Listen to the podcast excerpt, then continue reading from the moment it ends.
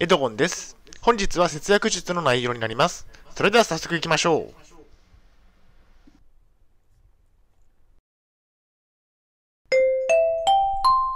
はい、H カピチャンネルにようこそ。えー本日の内容ですが、友達と2人で飲み会を開催。美味しい料理とお酒を堪能し1万円。えー前提条件としましては、現在私は統合失調症を患っています。精神病院に3年間入院をしていました。借金がありますね。大変申し訳ないんですが、ポッドキャストの方は写真が見れないのでご了承ください。それではコンテンツですね。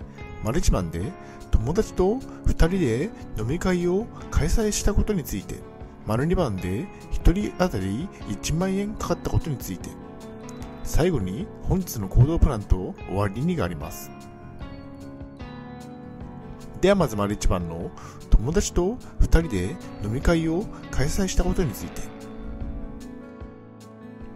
およそ半年ぶりでした。今回一緒に飲んだ友達とはおよそ半年ぶりくらいに飲み屋で、飲みました。コロナの影響で新年会をする予定が延期となり半年も空いた形になりました。久しぶりに会って少し痩せたなぁと感じましたが本人は全く自覚はしていなかったようですね。大学の同級生この友達は大学の時の同級生ですね。一緒のクラスでした。IT 系の学校で卒業後はお互いに IT 企業に就職をしましたが、私はその会社を5年で辞めました。友達は地元の会社を辞めて関東に来てまた就職をした形ですね。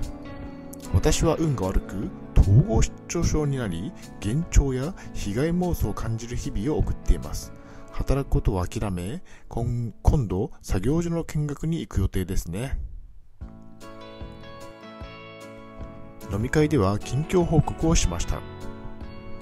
飲み会ではお互いの近況報告をしましたね。と言っても私は病気になり働いていないので報告できることは病気に関係することばかりでした。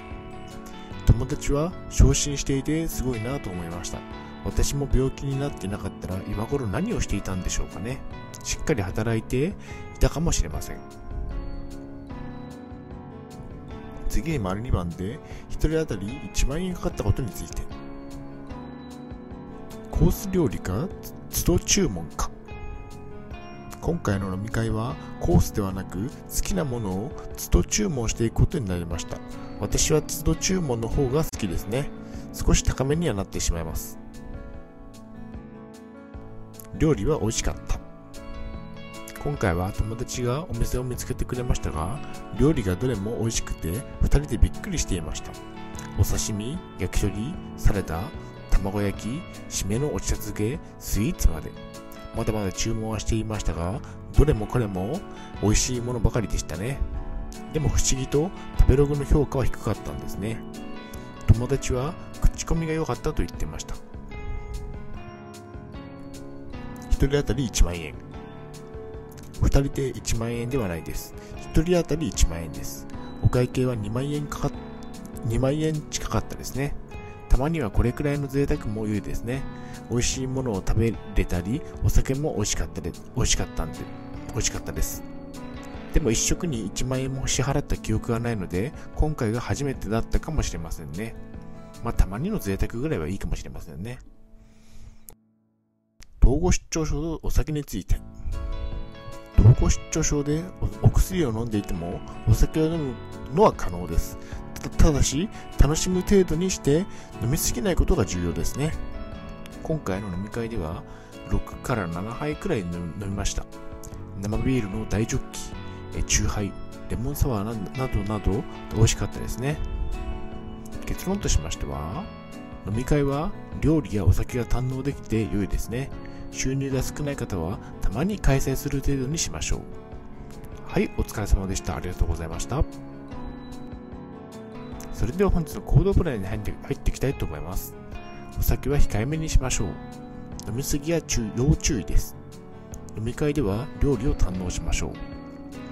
飲み会では飲みすぎないことが重要です。特に統合失調症の方は要注意ですね。それでは本日の振り返りに入っていきたいと思います。本日は友達と2人で飲み会を開催。美味しい料理とお酒を堪能し1万円といった内容でお送りしました。丸一番では友達と2人で飲み会を開催したことについて大学の同級生でした。丸2番では1人 ,1 人当たり1万円がかかったことについて収入の少ない方は頻度を減らすことが重要であるということをお伝えしました。はい、最後に終わりにです。最後までご覧いただきありがとうございます。ブログ h キャップも4年間運営しています。Twitter もやっています。チャンネル登録、気になるボタンを押していただけると嬉しいです。また次の動画、ポッドキャストでお会いしましょう。病気の方は無理をなさらずお過ごしください。